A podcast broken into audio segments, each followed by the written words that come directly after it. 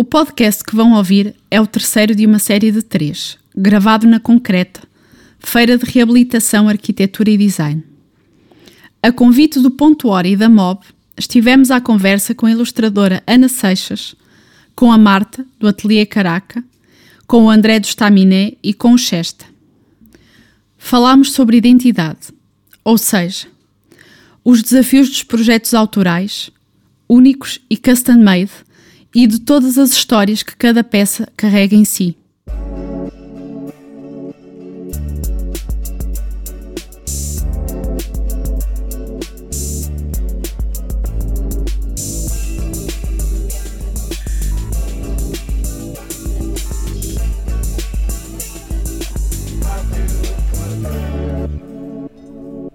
Estamos na terceira conversa da Concreta e esta tem uma outra responsabilidade que é falar sobre identidade. Então, mais que não seja, vou pedir que comecem-se a apresentar a todos, já que temos aqui um grupo bem quentinho. Quem começa? Uh, sou Ana, uh, trabalho como ilustradora freelancer, uh, tenho formação em design. durante uns anos trabalhei como designer e depois passei para a ilustração e uh, dedico-me maioritariamente à ilustração infantil, ilustração de livros didáticos, campanhas publicitárias, packaging, um bocadinho de tudo. Então, eu chamo-me André, uh, do Staminé, André do Staminé, para ser mais fácil uh, a associação, e trabalho com, com papel, maioritariamente, na criação de peças cartazes ou, ou obras mais, mais, mais, pequenas, mas normalmente únicas, uh, feitas apenas um, um, exemplar e manual, uh, à mão. Uh, ilustração, lettering, essencialmente é, é por aí. Acabaste de misturar metade das perguntas, mas à vontade. Ok, pronto. Já fica arrumado. Bem, eu sou a Marta e criei o Ateliê Caraca há cerca de 5 anos e é um estúdio criativo que se foca nas eh, técnicas de estamparia manual em tecido, maioritariamente como uma base ou um ponto de partida para criar padrões, ilustrações e para criar edições limitadas de homeware uh, e outros acessórios de acordo com projetos específicos de, hum, de decoração de interiores. E eu sou o Hugo, mais conhecido como Chesta para muitos, e tenho um estudo de design gráfico com o foco em caligrafia e lettering. Muito obrigada pela vossa apresentação. Isto agora é quase um momento de rádio. Vocês têm uma característica muito única e eu acho que é a razão de, de estarem aqui todos juntos, que é das pessoas olharem para as vossas peças e antes de verem a vossa assinatura saberem exatamente quem é que a fez. São reconhecidas uh, por si. Antes da assinatura a gente olha para uma ilustração, para a caligrafia, para a estampagem, para, para os cortezinhos todos. Agora vou levar, eu é que vou levar com uma naifada. Uh, como é que foi este processo de desenvolvimento da vossa identidade artística? Foi uma coisa que descobriram muito fácil? Uh, demorou a lá chegar? Ainda está em desenvolvimento? Estará sempre em desenvolvimento? Eu acho que hum, a procura da identidade que nós temos todos a nível artístico ou criativo uh, parte de uma necessidade de nos. Uh, de, de, encaixarmos em algum sítio, não é? Para mim, a nível de ilustração, foi talvez procurar uh, aquilo que eu gostava mais em artistas, pintores e a partir daí pensar, ok, se eu gosto disto eu tenho que representar isto de alguma maneira e para mim era, era a cor, basicamente. Para mim a cor era a parte mais importante do, do trabalho e é a parte onde eu mais me divirto. No entanto, eu acho que desde que comecei até agora, e lá continuo a trabalhar nisto muitos anos, a minha identidade vai se, vai -se alterando, vai evoluindo e, um, e acho que também muitas vezes o tentar estar presa a, a essa identidade pode me limitar. Então tento que aceitar que a identidade flui com o nosso trabalho, com o meu trabalho neste caso. Bem, no meu caso, eu acho que ainda estou a encontrar, não sei se vou encontrar essa tal identidade, mas depois já uh, acho piada que realmente há pessoas que identificam antes de eu a identificar. E acho que isso parte de, de, termos referências, não é? Claro, todos nós temos referências. Eh, no meu caso, parte muito da técnica, ou seja, as técnicas de tamparia manual condicionam muito o trabalho final. Primeiro, porque o projeto tem que ser alterado de acordo com os constrangimentos das próprias técnicas, e isso faz com que os desenhos, eh, os padrões, eh, as texturas e tudo mais se revelem o próprio processo manual, e isso faça parte da identidade. Uh, como uma memória do processo, ou seja, a identidade que identificamos é uma memória do processo que está por trás. Um, e depois acho que há referências que ficam, uh, uh, as cores, que no fundo nós podemos tentar fugir um bocadinho, mas temos sempre tendência de ir buscá-las. Por exemplo, no meu caso, os elementos naturais, as plantas, também é quase um denominador comum. Um, mas também tento uh, fugir, desafiar-me um bocadinho a isso, tentar experimentar outras coisas e por isso é que gosto muito de trabalhar a nível de projetos especiais porque uh, permite-me desafiar-me nesse sentido, ir mais de encontro com a, as especificidades desse projeto sem ser tanto uma, um exercício de autoral. No meu caso, não houve, não houve uma procura de uma identidade. Eu acho que isso foi acontecendo houve sim uma vontade e uma percepção do que eu queria fazer e de que, onde eu, de que tipo de trabalho é que eu queria fazer e onde me queria focar, neste caso nas letras, não é? no desenho da letra, e acho que tudo o resto uh, veio um bocadinho por acréscimo. Uh, felizmente, quanto mais trabalho fui criando, mais foco o meu trabalho teve, mais específico foi, não é? Um, tanto em caligrafia, com os workshops, como em lettering e tipografia na parte do design gráfico e acho que o cunho pessoal sempre foi muito inconsciente. Não é uma coisa que eu penso em dar para, para as pessoas conhecerem o meu trabalho, mas sim uma coisa que acontece muito naturalmente. Eh, porque não houve uma procura de, ok, as pessoas têm que perceber que este trabalho é meu. Não, acho que vai tudo acontecendo muito naturalmente e é bom as pessoas reconhecerem isso. É, felizmente as pessoas olham para o meu trabalho, já me enviaram inclusive fotos a perguntar se era o meu trabalho, porque parecia e, e, realmente era. E isso é, isso é muito bom, isso é muito bom porque, porque eu trabalho tantos estilos tipográficos, não é? E coisas muito diferentes. Se bem que às vezes eu tenho a percepção que não, mas as pessoas vão me dando o feedback contrário, que eu trabalho muitos estilos, muitos estilos tipográficos e as pessoas mesmo assim reconhecem que é o meu trabalho. E, e isso é bom, isso é bom. Sim, no meu, no meu caso, uh, a coisa é um bocadinho uh, o limbo entre artístico e uh, com propósito anda ali, ou seja, eu, eu, na verdade eu acho que a única coisa que talvez se possa perceber que será meu é o facto de ser bastante, normalmente, nem sempre, mas quase sempre, bastante intrincado, com muito detalhe, mas uh, o registro ou o tipo de, de, ilustração ou a abordagem que eu, que eu escolho para X trabalho respeita um, um briefing, portanto é que ainda se calhar a, a, formação em design, não é a questão prática da, da coisa ainda a falar mais alto, um, portanto não é tanto, por exemplo, como a Ana que é algo mais uh, autoral, se calhar. Há ali também um, um cliente que me pede uma peça com um propósito. Uh, e portanto acho que é, é eu vejo o meu trabalho um bocadinho mais por uh, talvez uh, algo muito detalhado cor também, nem sempre quando se justifica, mas gosto muito de usar, de usar cor e também o facto de, usar, de criar uma espécie de 3D sem ser 3D, ou seja, um 2D com, com camadas. Também é isso que bastante que me interessa, essa modulação de luz e sombra a partir de, de várias camadas de papel. Uh, sim, mas, mas também já aconteceu, como disse, como disse a Marta e, e, o, e o Hugo, de uh, malta perceber que era o meu trabalho sem eu perceber que, que já se percebe que é o meu trabalho. Uh, isso é fixe, acaba por ser fixe. O vosso trabalho é todo custom made, um, ehm, ou pelo menos vou eu assumir disso, corrija-me se eu estiver errada, não há aqui um processo industrial ou maquinal no vosso, ehm, no vosso trabalho o que também exige um, um, tempo para, eh, ou seja, é tudo custom made, exige o seu tempo de, de ser feito. Como é que vocês lidam com este processo face a estas demandas de um briefing, um timing, um cliente que pede para uma determinada altura? Uh, no meu caso é muito, é muito fácil, porque é, uma, é um constrangimento prático, é, não dá tempo. Então, não dá porque não dá mesmo, não é?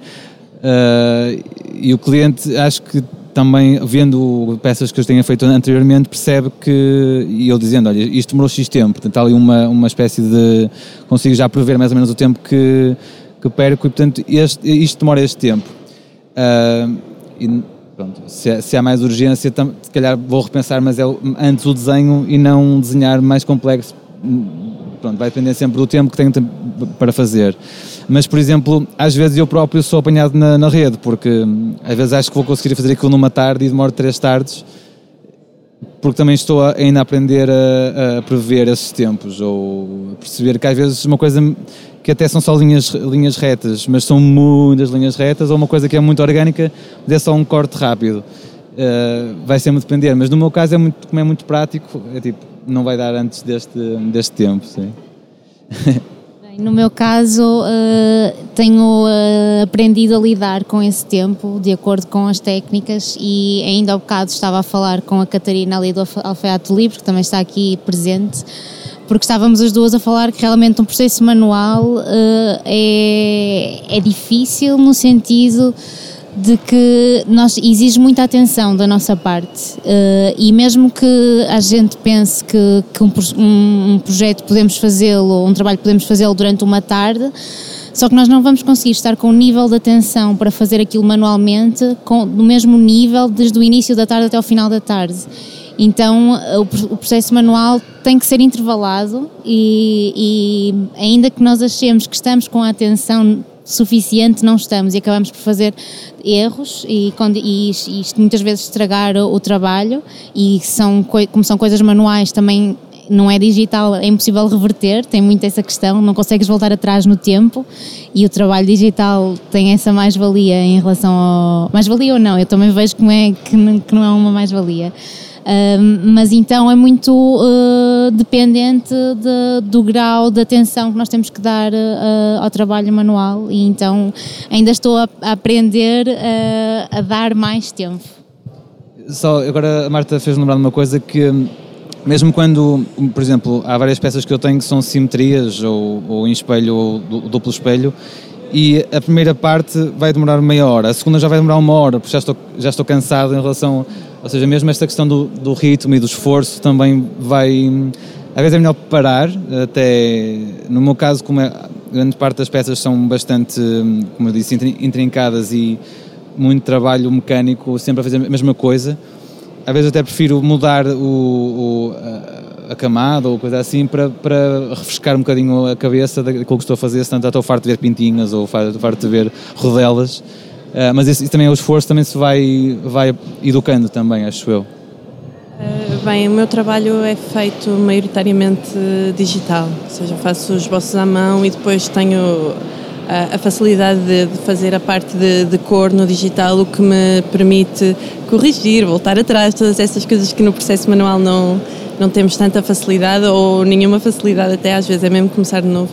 E, um, e uh, senti que, que realmente uh, sou uma privilegiada nesse aspecto. No entanto, uh, comecei a, a, a, fazer algumas experiências a nível de, de, cerâmica, a trabalhar com as mãos e deparei-me com, a, com o processo mais demorado e com a, as coisas, com os imprevistos e com, e, e, com toda essa parte que eu, não, que eu não estava habituada e que para mim está a ser um, um desafio de aprender a, a lidar com, com essa parte mais slow do, do processo?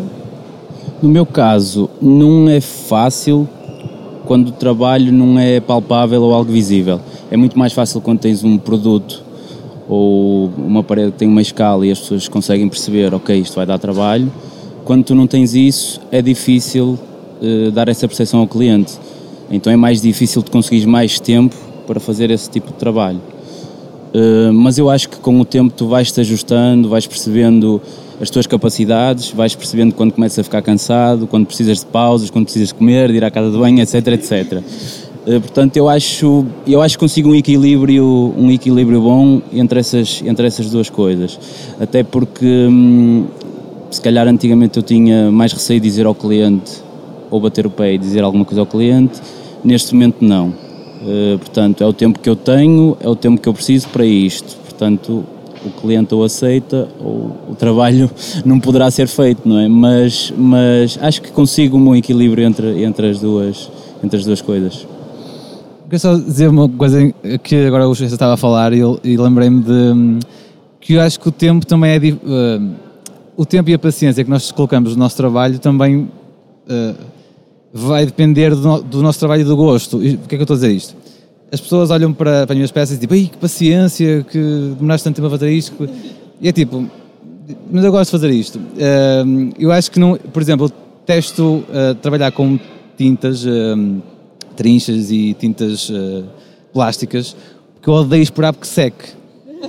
E, e, por exemplo, eu estava com o meu pai a pintar uma, um cavalete aqui para a exposição e nós pintamos, montamos o cavalete, pintamos os paus preto e eu já queria montar o que é tudo fresco porque eu não consigo, enquanto que papel é diferente, papel não me importa nada de colocar a cola ou demorar imenso tempo só a colocar as, as fitacolas na, no capa line para fazer o volume e depois uh, colar, esperar uma noite que aquilo seque com livros em cima para fazer, para fazer peso e por aí fora. Se calhar, uh, no caso da Marta, em que tenho que imprimir e esperar que seque, eu já não conseguia, já ia pôr tecido em cima de tecido e ia estragar aquilo tudo. Eu vou emendar agora duas questões numa. Vamos ver como é que isto me corre, vão-me dizer vocês. Vocês têm, lá está, todo este cuidado de de acordo com o briefing, criarem a peça, ou seja, não há um processo uh, igual ao outro, então eu vou emendar duas questões numa. Uma é, sendo cada peça tão única, uh, como é que se sobrevive ao cliente do quero só mais uma alteração? E a outra é quando o cliente chega e diz: Mas olha, a sua amiga ali do lado fez assim e eu queria exatamente igual, dá? Como é que se lida com a cópia? Uh, boa questão, mas assim, não, não é fácil, não é fácil. Uh, principalmente quando é uma, no meu caso, um lettering custom, não é? Uh, é muito difícil quando te pedem uma alteração quando supostamente tudo já está finalizado, não é? Aquelas alterações à última da hora. Uh, claro que nós damos sempre o jeito e conseguimos, não é? Fazer esse esforço ou esse extra esforço e, e tentar acabar e, e que o cliente fique contente com, com o trabalho final. É claro que estamos a falar de alterações pequenas e não de alteração total do, do, do lettering, neste caso. Hum, no caso da cópia, é assim, eu para fazer igual ao outro, mais vale estar quietinho, não é? Portanto, eu isso eu não vou fazer. Não quer dizer que faça melhor, não quer dizer que faça pior. Pior à partida não, não farei. pior à partida não farei porque vou fazer por isso, não é? Para que isso não aconteça mas para fazer igual, então eu digo, vá ter com a sua amiga e peça um igual a esse. Porque eu igual não faço. Posso fazer um diferente, pode ser melhor, pode ser pior, não interessa. Isso também acho que é um bocado relativo, não é? Vai do gosto de cada um. Mas trabalho igual a outro designer, outro ilustrador, não. Acho, acho que isso não, não faz muito sentido. Bem, no meu caso, pegando primeiro na última questão da cópia, felizmente ainda não tive essa abordagem por parte do cliente, ou seja, sempre me procuraram dando-me margem ou, para a minha autoria ou pelo menos sem citar uh, inspirações. Uh, no que toca à primeira parte, à primeira pergunta de, das alterações, um, a estamparia manual não permite alterações de última hora uh, e também acho que antes de começar um projeto eu tento demonstrar ao cliente que grande parte da beleza das técnicas de estamparia manual são o lidar e o abraçar a imprevisibilidade do erro, ou seja, ter a noção de que uh, aquilo não vai ser um resultado uh, super previsível, não é? Aquilo vai ter que lidar com, com, uh, com um resultado que nem eu própria consigo controlar e eu acho que isso também é, é parte de, do interessante destas técnicas. Uh, claro que há aqui um difícil, há um limbo, não é? Não, não é cair um balde de tinta em cima do trabalho e eu dizer, olha, está incrível, era mesmo isto. Uh, não, mas há ali coisas que não vão ser exatamente limpinhas, como, como, como se tivesse feito o projeto no computador e depois manda imprimir na impressora e sai exatamente aquilo. Não é isso que, que acontece.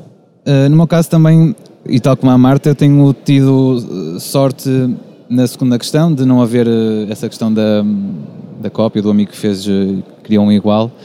Também porque acho que os clientes que me procuram percebem que a obra pronto, por defeito é, é única, né? e, não, e não é única no sentido uh, gabarola da palavra, é única, é só um objeto, só uma, uma cópia que existe.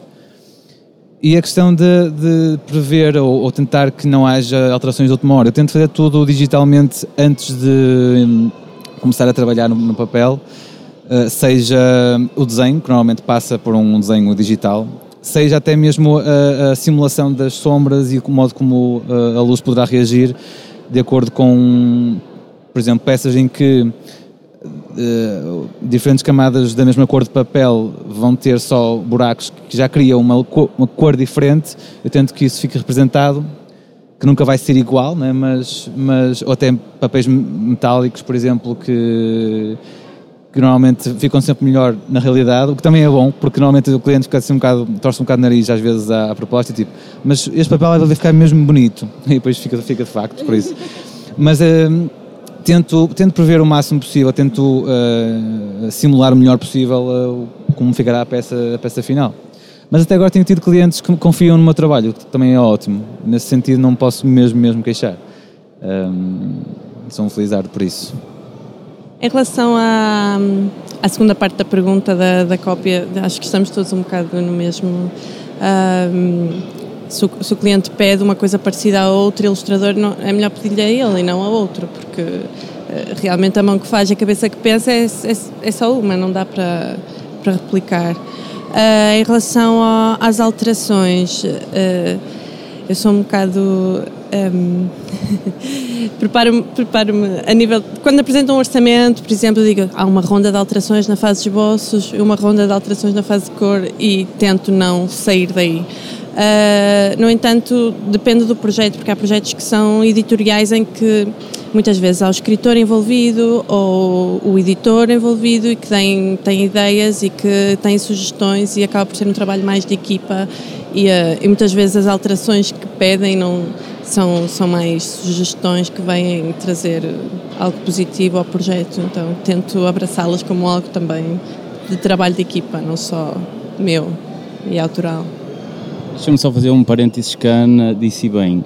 Quando o cliente faz sugestões, e aí sim eu acho que devemos estar abertos quando realmente os inputs fazem sentido ou há um argumento por trás. Quando é uma alteração só porque sim, isso não faz sentido nenhum. Principalmente porque supostamente se o cliente está a contratar a ti, tu supostamente deverás perceber mais do que estás a fazer do que, do que o cliente. Eh, portanto, eu acho que o cliente também tem que ser aberto a esse ponto e deixar-nos à vontade para fazermos o nosso trabalho e quando ele sugere alguma coisa ou alguma modificação, eu acho que se fizer sentido para nós, como criativos, acho que devemos abraçar isso. E como a Ana estava a dizer, quando tem outros inputs de outras pessoas, não é? e quando não é só uma pessoa a, a, a dizer-nos isso. Portanto, eu acho que também é importante, não é dizer logo que não, ou, ou dizer que não faz a modificação porque sim, não é? Mas quando existe um porquê por trás, acho que faz todo sentido se, uh, modificar o trabalho se, se ficarmos todos contentes com isso, sim vocês não têm uma peça igual à outra. Eu vou já assumir assim de caras que não têm. Pelo menos do que eu vi, acho que não. Sendo cada peça única e passando este tempo todo, todo esse processo nas vossas mãos, porque não há, corrijam-me se estiver errado, aqui nenhum processo que vocês consigam delegar pelo, pelo caminho, vocês estão desde a ideia ao produto final. Também essa história é um produto que no final custa dar ao cliente, tipo, está aqui o meu bebê, Sim, é, eu tenho sempre aquela fase de vazio. E agora? Parece que não tenho mais nada para fazer na vida. Um, assim, porque fico só com o registro fotográfico né, da, da, peça e talvez se quiser ir lá visitar a loja consigo revisitar a peça. Mas, mas faz parte, eu acho que é, é fixe. Depois, uh, no meu caso, como eu, uh, passo muito tempo à volta daquela peça uh, e estamos há bocado a falar de rotinas, quando tu vais a um sítio ao quarto dia já parece que te sentes em casa. Ali é igual, da altura parece que aquela peça já, já me conhece e eu é ela e depois soltar assim é, é difícil, mas, mas, mas, faz parte, não é? Sim. A mim custa-me soltar quando sei que ainda há uma parte do processo a fazer, tipo impressão ou aplicação da ilustração em algum outro suporte, e às vezes tenho um bocado de, de receio do que é que vai acontecer a partir dali, mas, uh, mas entendo que cada projeto tem um início e tem um fim e aceito que venham, venham outros a seguir. Bem, no meu caso, muitas vezes fico com pequenas memórias desses trabalhos, porque a estamparia manual parte de matrizes, quer seja o stencil ou os carimbos, então muitas vezes o cliente pede ou o tecido ou o objeto final estampado, uh, mas as matrizes, fui eu a construí-las, acabam por ficar comigo. Até porque o cliente depois pode mais tarde vir a pedir mais quantidade e é possível tendo uh, as matrizes. Ou se, por exemplo, se eu faço um carimbo específico para fazer uma estampagem, normalmente o carimbo fica na, na minha posse, então tenho sempre aquela recordação do trabalho. Uh, e depois também um, não me custa soltar das peças porque tenho muita curiosidade de depois vê-las uh, a existir no, no seu propósito. Por exemplo, como já fiz umas toalhas para um casamento com, uh, desenvolvido pelas Pilar e estava super curiosa para ver fotografias, ou não, não pude estar no casamento, não é? Um, mas para ver fotografias do evento, incluindo as peças, não é? Eu quero vê-las a viver para aquilo que elas foram construídas. Uh, também já fiz, por exemplo, uh, tecido estampado para as fardas de um turismo rural, que é o turismo chama-se Chão do Rio e eu tinha imensa curiosidade de ver depois o tecido uh, aplicado nas fardas e de ver como é que aquilo ia conviver com, com o espaço. Então é isso, é esperar para ver as peças nos espaços, então eu não me importo de, de as ver sair. No meu caso, já me custou mais desprender-me uh, disso. Uh, há uma outra peça uh, que isso pode acontecer, que tu te identificas mais ou que tem mais a ver contigo e tu crias ali uma ligação mais pessoal, mas, mas muitas vezes a mim interessa mais o processo por o que aquilo passou, que é muito meu, não é? Do que propriamente a peça final, que às vezes o resultado. O processo é uma história também. Exatamente, é? exatamente. E se calhar para mim tem mais interesse do que a própria peça final, a maior parte das vezes. Portanto, isso fica sempre comigo, portanto eu não tenho grande problema em, em libertar-me da, da peça final. Eu vou pegar no, no que Chesta disse, do, do, do, do, o que tu disseste, do processo é uma história, e nas recordações que a Marta falou, que eu, eu normalmente trabalho numa peça e, e pá, estou numa, numa, fase em que estou a ouvir X banda, ou, e depois eu vou associar, eu sempre que vou ouvir aquela banda, vou associar aquela peça. Uh, ou seja, as memórias ficam mais para mim, como o Chesta disse, uh, e até é música, ou é, eu gosto muito de jogos de tabuleiro, estou a ver um jogo de tabuleiro, gameplays, e, e aquele jogo de tabuleiro vou associá-lo àquela peça é, essas memórias ficam, sim. Aqui, em jeito de, de, de, juntarmos estas ideias todas, no início, o Chesta, por exemplo, falava que a caligrafia surgiu de uma forma muito natural. Aqui a Marta vai explorando as técnicas de, de estampagem, uh, o, o André vai aqui cortando papel e jogos, a Ana, que já não é só ilustração, já é cerâmica, já, já tem aqui todo um, um processo nesta vossa descoberta de identidade, não há aqui alguma agonia, algum vazio, algum desespero? Quem, quem está a ouvir não viu a cara que a Ana Seixas fez agora? Porque representou a palavra agonia. Portanto, eu vou tomar isso como um sim. Como é que se lida? Então, vou, assumindo que há essa agonia, como é que a quem também nos está a ouvir, que, que talvez esteja também a passar por esse processo, como é que se lida com essa agonia? A agonia que eu, que eu sinto que é real uh, vem em grande parte da, das inseguranças que sinto em relação ao meu trabalho desde, desde o início, de, de que nunca é, suficiente, nunca é suficientemente bom, de que nunca estou a trabalhar o suficiente, nunca estou a. vou de férias, sinto-me culpada, vou de fim de semana, vou, sinto-me sinto mal por não trabalhar ao fim de semana e acho que lidar com isso é se calhar deixar um bocadinho o freelancer de lado e ser o nosso próprio patrão ou patroa, neste caso, e, e tratar-nos bem. Acho que essa parte é importante. Não sei se responde à tua pergunta. Ok, ainda bem. Já estava medo de, com medo de falhar. Uh, mas, mas, ah, mas acho que é isso, porque a constante procura de, de, do, do, do, trabalho bem feito, a autoexigência tão elevada pode ser contraproducente. Eu vou só interceptar o microfone e juntar outra pergunta a esta questão da agonia, que é se é fácil separar, sendo o vosso processo tão autoral, se é fácil separar a pessoa uh, do artista. que eu ia dizer de, de, de, uma espécie de agonia, que no meu caso não é bem uma agonia, mas é uma insegurança em relação ao resultado final, porque muitas vezes, ou melhor, sempre aconteceu isso, todos os projetos que me pediram, eu aceitei sem ter realmente a noção que, se era, que era possível fazer. Uh, ou seja, uh, quando disse sim àquele projeto, no fundo eu não fazia a mínima ideia que aquilo sequer era possível. E de tentar arranjar forma daquilo ser possível, eu aprendi uh, a fazê-lo. Uh, e, hum, mas há sempre essa insegurança por trás. Eu estou a dizer um sim e isto dar tudo errado, e o que é que eu vou depois engendrar aqui para que isto dê certo? felizmente arranjei, tenho arranjado sempre forma com que, com que dê certo.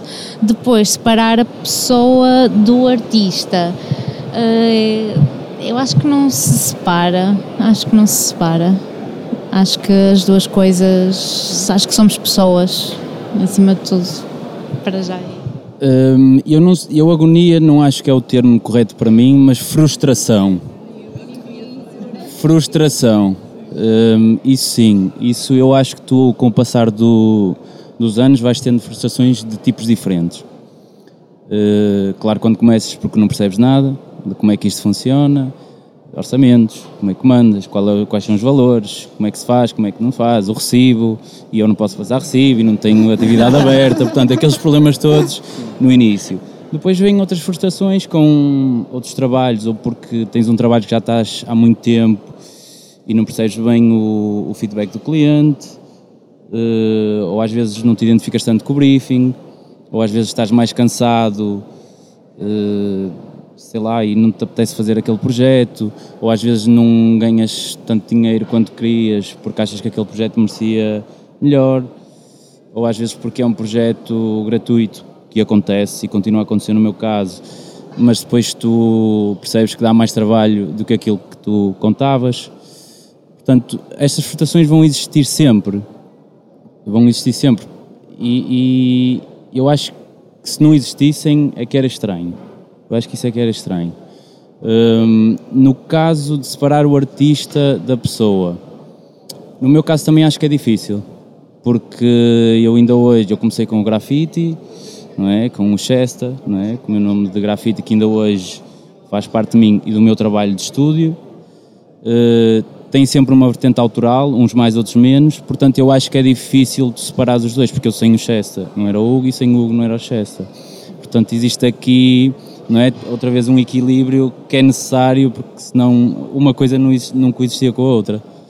Eu partilho uh, também das palavras do, do, do, Hugo e da Marta de insegurança e frustração e tudo o que o Hugo disse. De, de, há, um, há um podcast sobre, que é, não me lembro do nome, como é que se chama, que é tipo não dei na escola, não, não se dá na escola, uma coisa assim, que é precisamente sobre isto, tipo finanças e não sei o quê, um, porque não se dá na escola, né? nós não sabemos como é que isso funciona e, e, e, acho que devíamos saber até quando somos freelancers, como é o nosso caso. Uh, e, e quer, quer nesse sentido, quer, no, quer uh, na questão de lidar com os clientes, uh, como há bocado o Hugo disse, agora tem mais segurança para dizer que não a uma, uma coisa que o cliente está a insistir, calhar há uns anos eu começava a tremer por todos os lados, ou, ou então achava que era o pior designer do mundo porque ele foi um bocadinho mais severo e já não estás com confiança, ou ainda não estás com confiança para lidar com isso.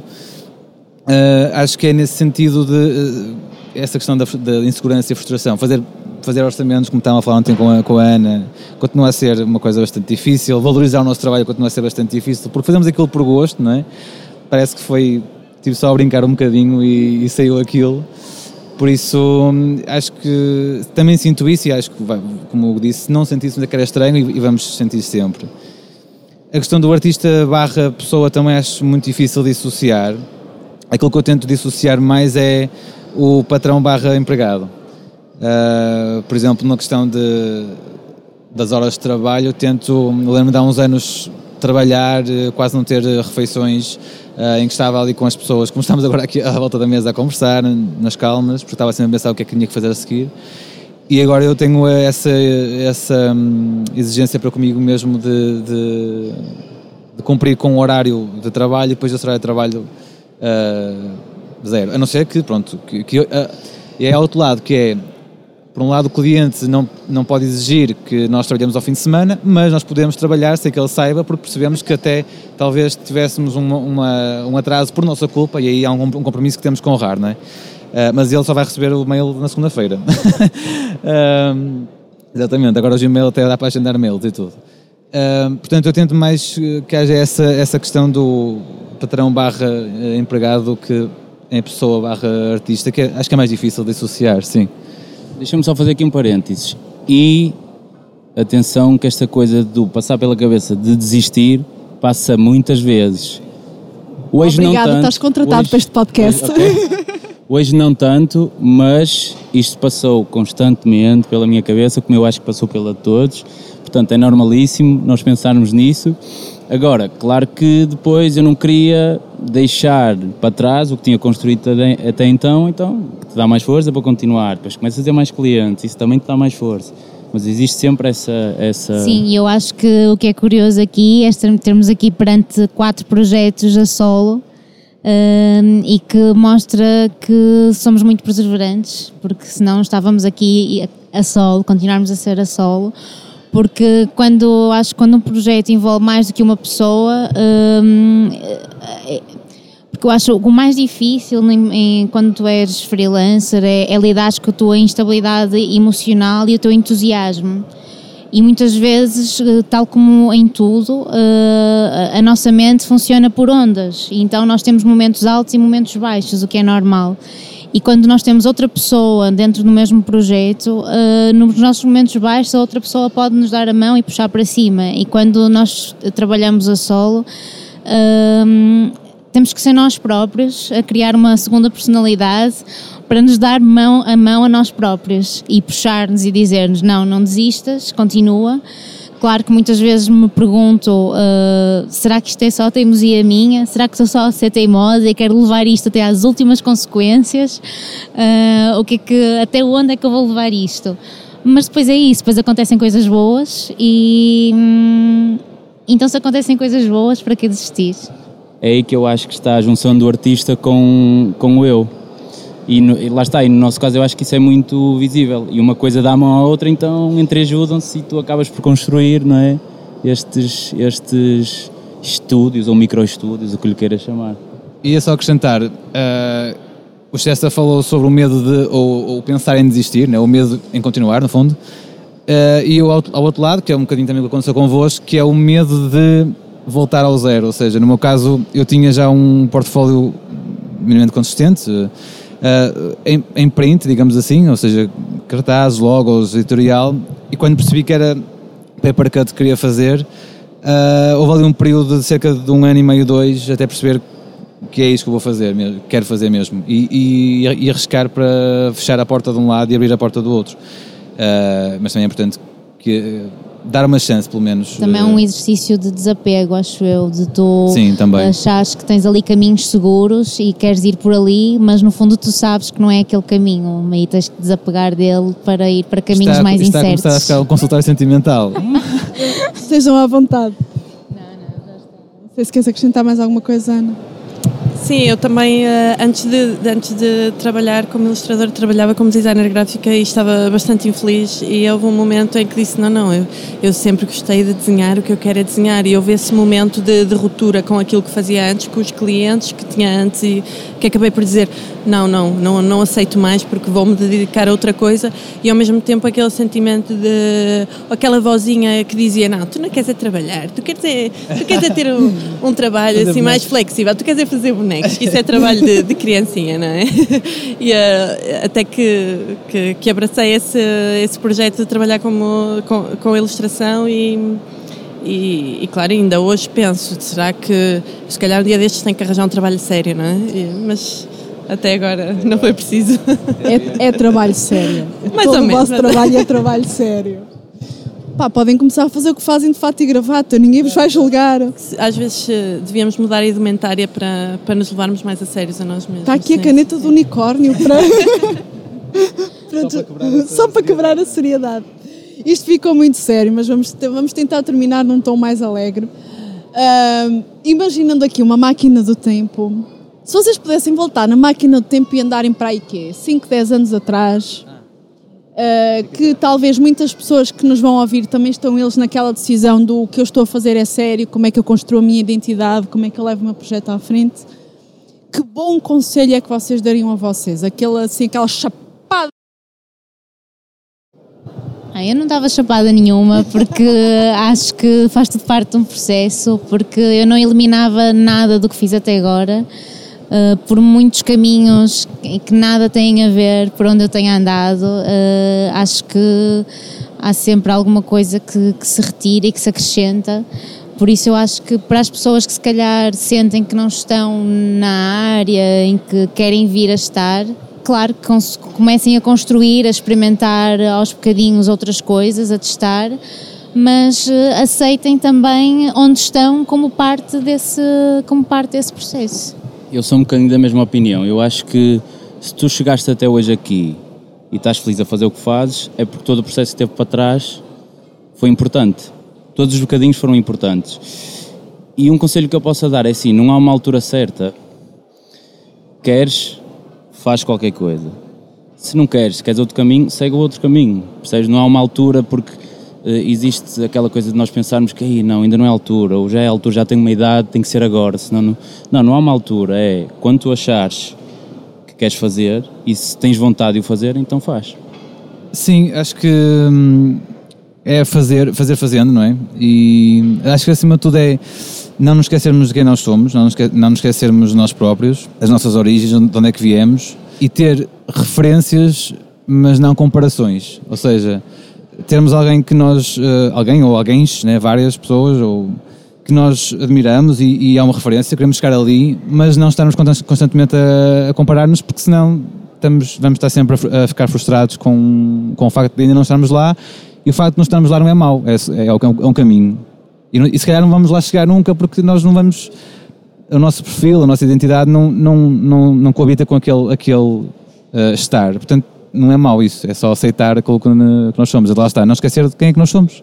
Sim, eu acho que é normal, enquanto artistas, termos referências e admirarmos muito outras pessoas que também trabalham dentro do mesmo género que nós, trabalham, que trabalham principalmente áreas criativas, e às vezes acho que é normal compararmos, tipo, uau, eu quero porque é que eu não estou naquele estado, ou, ou essa, esta pessoa é mais nova e já está com, com, é tão conhecida e eu já tenho 30 e tal anos e ainda ninguém conhece o meu trabalho. Uh, mas é isso, é evitar as comparações, porque cada processo é um processo, cada vida é uma vida e não há um tempo certo para tudo. E é mais importante tu usufruires do que estás-te a comparar, usufruir de cada, de cada momento.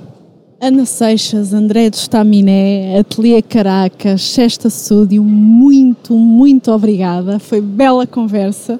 Obrigada pela partilha. Eu acho que fica a ideia de uma vez por mês fazermos um consultório sentimental. acho que sim. obrigada a todos. Este podcast foi feito por Maísa Carvalho, Pedro Alves, Samuel Traquina e por mim, Catarina Garcia. E tu, estás mudo? Ou mudas. Obrigada. Agradecemos à MOB. A MOB é um dos maiores e mais prestigiados fabricantes portugueses de mobiliário de cozinha, estando presente em inúmeros mercados internacionais. Rigor no fabrico, cuidado na seleção dos materiais, design contemporâneo e as melhores soluções técnicas são as suas principais características.